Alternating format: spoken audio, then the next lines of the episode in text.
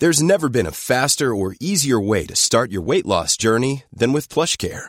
PlushCare accepts most insurance plans and gives you online access to board-certified physicians who can prescribe FDA-approved weight loss medications like Wigovi and Zepbound for those who qualify. Take charge of your health and speak with a board-certified physician about a weight loss plan that's right for you. Get started today at plushcare.com slash weight loss. That's plushcare.com slash weight loss. plushcare.com slash weight loss.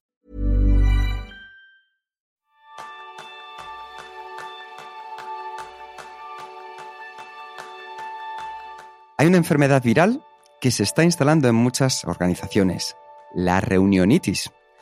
Perdemos tanto tiempo, energía y dinero en reuniones ineficientes que casi no queda tiempo para hacer el trabajo de verdad. Y en el programa de esta semana aprenderás cómo aprovechar al máximo las reuniones en las que participes. Bienvenidos a una nueva píldora productiva de Kenso, el podcast en el que descubrirás cómo ser efectivo para vivir más feliz. Yo soy González, maestro en ser participante mejor preparado en cada reunión. Yo soy Quique Gonzalo, maestro en hacer las reuniones tan cortas como sean posibles. Mm. uno de los grandes, grandes, grandes temas de la historia de la productividad.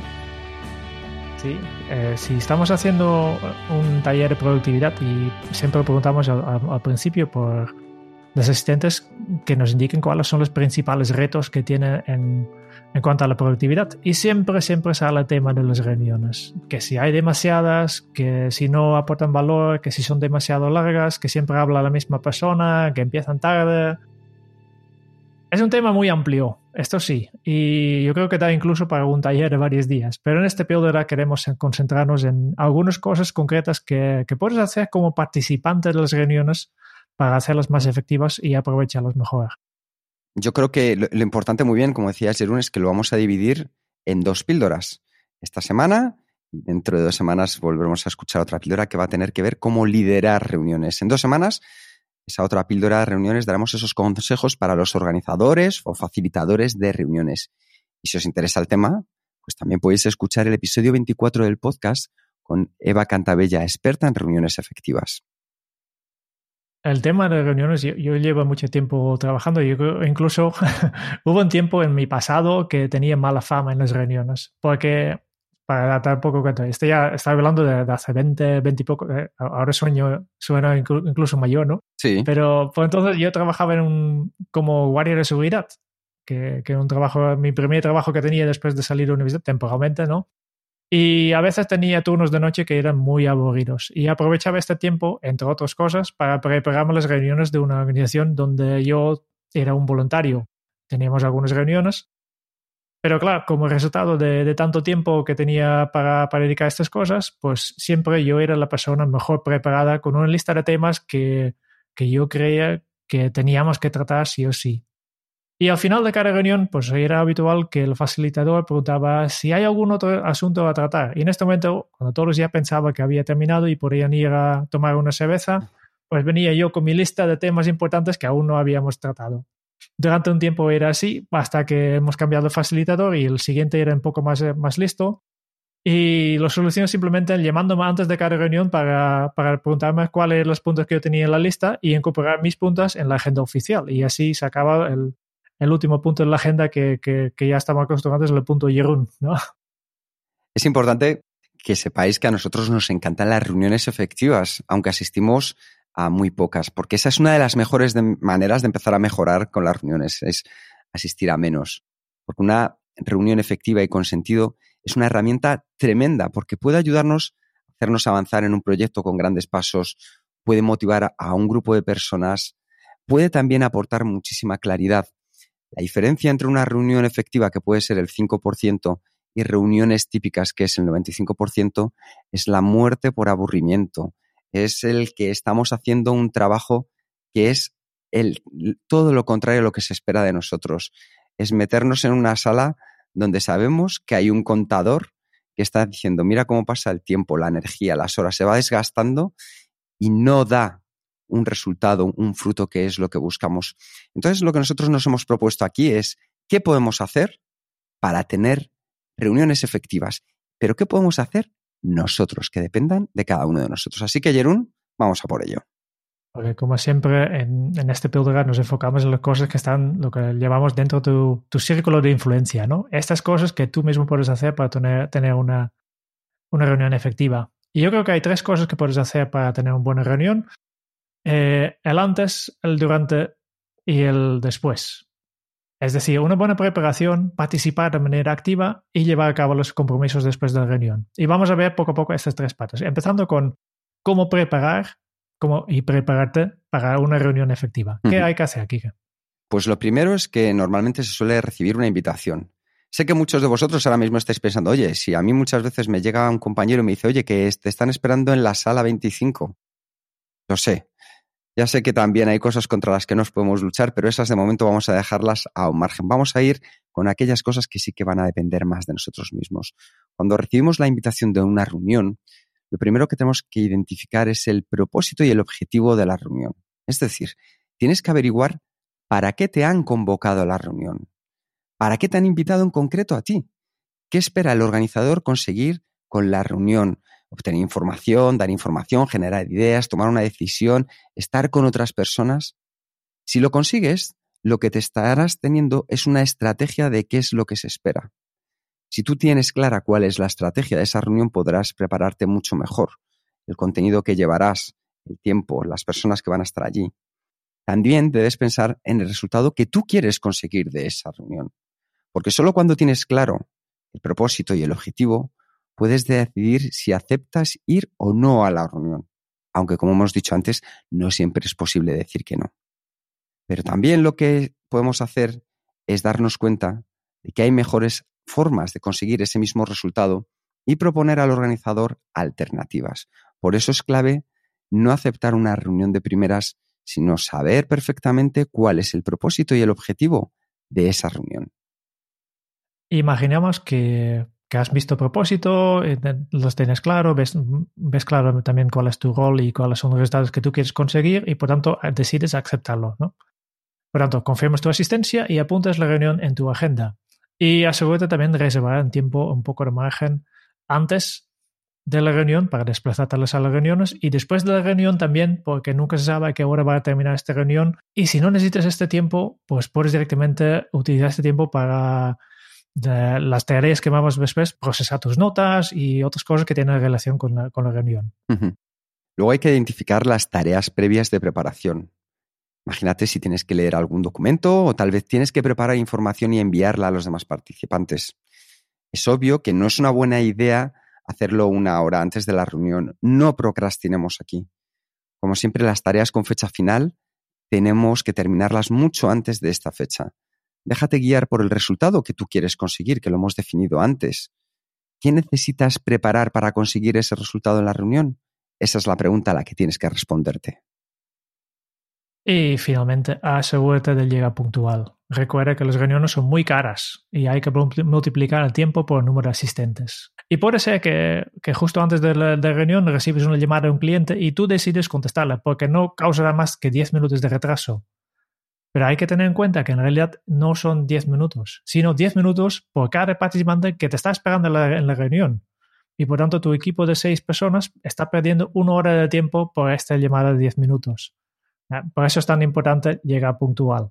Te recuerdo, Jerún, que cuando trabajaba en la empresa privada, yo era bastante jovencito y llevaba un equipo de, de, 20 personas. Y era muy gracioso porque, claro, tenía una cara de niño tremenda y en las primeras reuniones, pues la gente pues empezaba pues, a llegar cinco minutos tarde, ocho minutos tarde. Y yo venía acostumbrado a las reuniones americanas. En Estados Unidos te decían que empezabas a las 7.05 y empezabas efectivamente a las 7.05 y te decían que terminabas a las 7.38 y a las 7.38 habías terminado. entonces, una de las cosas que hice fue poner en práctica delante de ellos esto que acabas de decir tú. Funcionó a las mil maravillas, Jerún. Lo único que hice fue coger y puse en una pizarra en grande, puse 9 por 10. Digo, ¿me podéis hacer por favor esta multiplicación? Todos empezaron, ah, esto es muy sencillo, 90, 90, fenomenal. Digo, ¿me podéis decir qué significa? Y todos empezaron a hacer diferentes elucubraciones hasta que uno se dio cuenta. Dice, pues somos 10 personas. Digo, efectivamente. Dice, la última persona ha entrado nueve minutos tarde, efectivamente. Hemos perdido 90 minutos, digo, efectivamente. Y cuando la gente ve de una manera visual esto, empieza a tomarse las cosas de una manera mucho más seria. En vez de tener que estar riñendo a la gente y diciéndoles llegada a tiempo, un ejercicio como este tan sencillo hace que se pongan frente al espejo y os aseguro que funciona muy bien para que la gente sea puntual en las reuniones.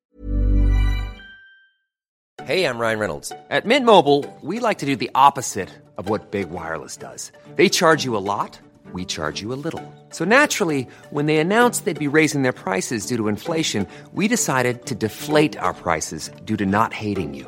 That's right. We're cutting the price of Mint Unlimited from $30 a month to just $15 a month. Give it a try at mintmobile.com slash switch. $45 upfront for three months plus taxes and fees. Promo rate for new customers for limited time. Unlimited more than 40 gigabytes per month. Slows. Full terms at mintmobile.com. I'm Sandra, and I'm just the professional your small business was looking for. But you didn't hire me because you didn't use LinkedIn jobs. LinkedIn has professionals you can't find anywhere else, including those who aren't actively looking for a new job but might be open to the perfect role, like me. In a given month, over 70% of LinkedIn users don't visit other leading job sites. So if you're not looking on LinkedIn, you'll miss out on great candidates like Sandra. Start hiring professionals like a professional. Post your free job on linkedin.com/people slash people today. Ya estamos preparados, ya estamos presentes, por tanto pasamos al siguiente paso, algunos consejos sobre cómo participar activamente en una reunión. Y aquí yo creo que la clave está en la atención plena. Si has decidido que, tienes que estar en la reunión, pues tienes que estar en la de reunión. Por tanto, avisa a tus compañeros que, estás ocupado, por tanto que no te molesten ni te vienen a buscar. Pon tus dispositivos en modo no molestar o incluso déjalos fuera de la sala de reuniones y a ser posible que no estén visibles, ¿no? porque si no son como un arma a punto de ser disparada. Y si hay que utilizar los dispositivos, úsalos de forma consciente. Como siempre han dicho, una aplicación y una ventana. A veces, pues depende del tipo de reunión, es posible que, que, que, podáis establecer que, que en esta reunión no habrá dispositivos móviles fuera. Pero depende, a veces en una reunión de trabajo necesitas tu ordenador y en un ordenador tienes miles de posibilidades de hacer miles de diferentes de actividades, ¿no? Por tanto, asegúrate que, solo tienes una aplicación abierta eh, con una ventana y maximízalo completo para que ocupe todo el espacio, que tú veas aquí el documento en que estáis trabajando delante de ti para trabajar en esto y no, no tu atención. Por supuesto, hay que ayudar tanto como sea posible al facilitador de la reunión con su trabajo. Porque el tener el móvil o el tener la pantalla del ordenador subida en medio de una reunión, aunque no la estés utilizando, todos sabemos qué sensación nos da cuando nosotros somos la otra persona. Cuando estás en una comida y de repente estás tratando un tema importante con alguien y ese alguien de repente coge y en medio de la conversación levanta el móvil para ver simplemente por qué ha brillado. Esa sensación, ese perder eh, esa empatía que estás generando con la otra persona, el hacerla sentir menos importante, tenemos que intentar eliminar todos esos obstáculos y potenciales distracciones del terreno de juego de una reunión lo antes posible. También podemos ayudar al facilitador yendo al grano cuando nos toque intervenir. En vez de desviarnos de los temas o de hacer un chit chat, que nos centremos en los temas que nos toca hablar y de los que nos hemos estado preparando. Y no interrumpir, ejercitar la escucha activa. Es decir, en vez de lanzar opiniones, porque muchas veces las reuniones lo que se convierte es un lugar en el que la gente va a lanzar sus opiniones independientemente de lo que hayan dicho los demás, tenemos que aprender a escuchar, a entender por qué la otra persona está diciendo lo que está diciendo y a partir de ahí generar una construcción. Es decir, cómo podemos construir algo entre todos. Por eso es muy importante que nosotros ayudemos al facilitador. Y luego tened en cuenta que si en la convocatoria, en convocatoria teníamos un tiempo para poder hablar, nos mantengamos dentro del límite que nos han dado de tiempo establecido. Así mostraremos respeto tanto por nosotros como por el organizador, como la reunión, como por todos los asistentes. Ayudaremos a que la reunión termine a la hora acordada. Este me suena como una reunión muy aburrido, pero este chit chat que tú hablabas, pues hay tiempo para esto. Por ejemplo, cuando tú llegas puntual, pues seguramente llegas 10 minutos antes de reunión o 5 minutos, pues estos 5 minutos puedes hacer el chit chat, ¿no? Y al final, cuando termina la reunión, sales de la sala y ahí al pasillo, si quieres comentar una cosa sobre el partido de fútbol ayer, pues también te vale, pues vas a la cafetería, y aquí después de reunión, pues para descomprimir un poco, pues puedes hablar con tus compañeros sobre esto, pero no utilices la reunión para estos temas. Otro consejo, toma notas, apunta. Lo que hay, ¿Qué es lo que hay que apuntar? Decisiones y acciones que afecten a tu trabajo. Eh, yo creo que una regla de ahora es que nunca debes salir de una reunión sin tener claro cuáles son las acciones que tú debes hacer después de la reunión. Efectivamente. Y como muy bien estaba diciendo Jerún, lo importante es que una reunión es un lugar en el que todos nos ponemos de acuerdo, una serie de número de personas, y giramos en torno a un tema. Ese tema a lo mejor no es el más divertido ni es el más entretenido, pero va a girar en torno a ese tema. No hagamos que nosotros sea la reunión que gire en torno a nosotros, sino que giremos nosotros en torno a un tema de la reunión. Y una vez que hemos visto cómo participar activamente durante la reunión, también es importante saber qué hacer después de la reunión. Y lo que tenemos que hacer es convertir las ideas en acciones, convertir el tema sobre el que ha girado la conversación en acciones que nos ayuden a avanzar, a mejorar, a desarrollarnos.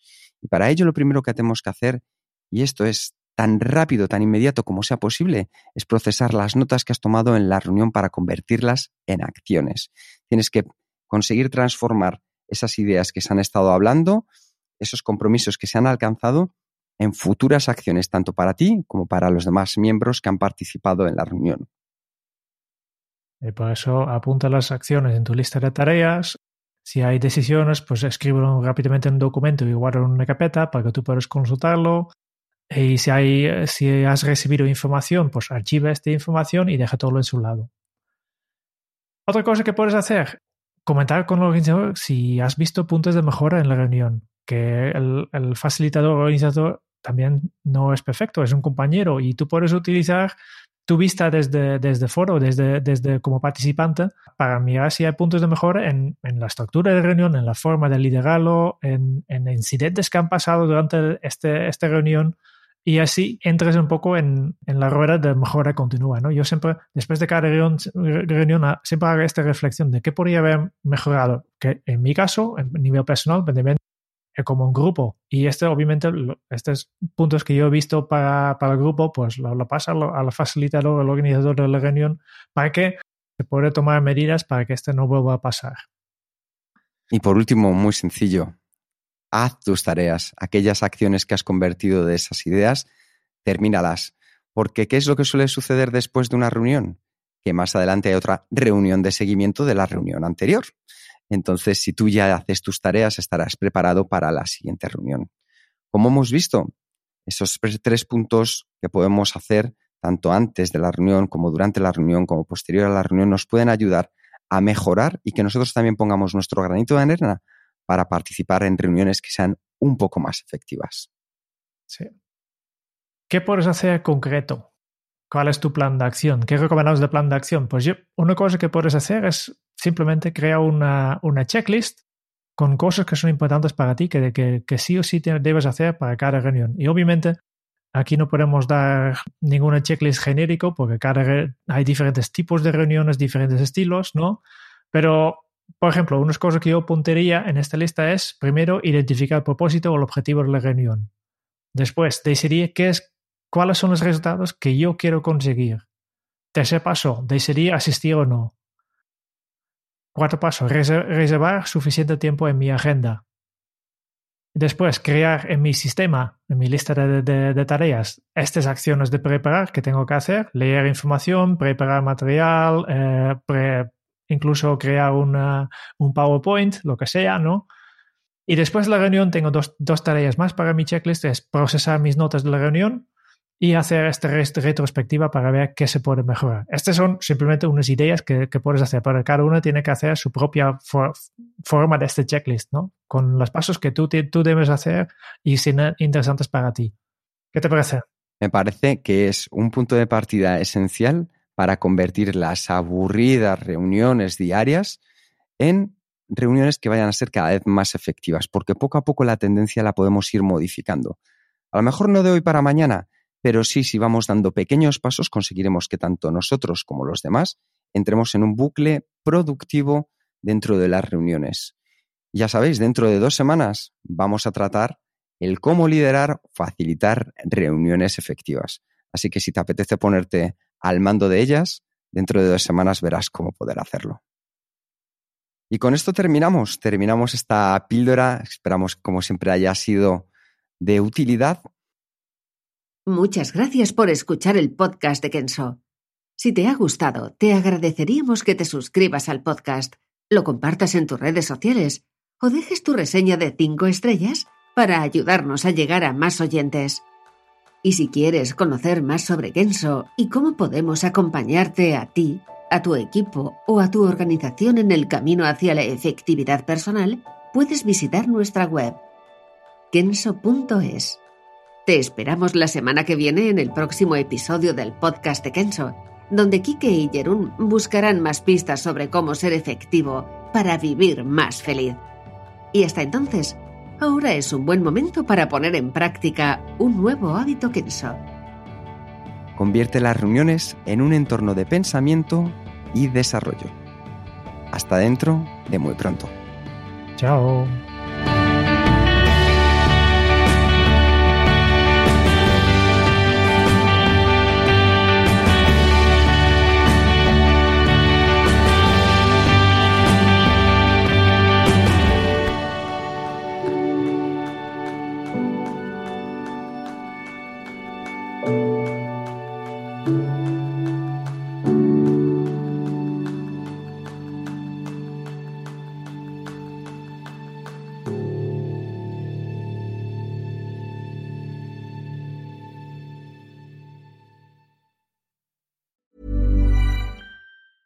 Even when we're on a budget, we still deserve nice things. Quince is a place to scoop up stunning high-end goods for 50 to 80% less than similar brands. They have buttery soft cashmere sweaters starting at $50, luxurious Italian leather bags, and so much more. Plus, Quince only works with factories that use safe, ethical, and responsible manufacturing. Get the high-end goods you'll love without the high price tag with Quince. Go to quince.com slash style for free shipping and 365-day returns.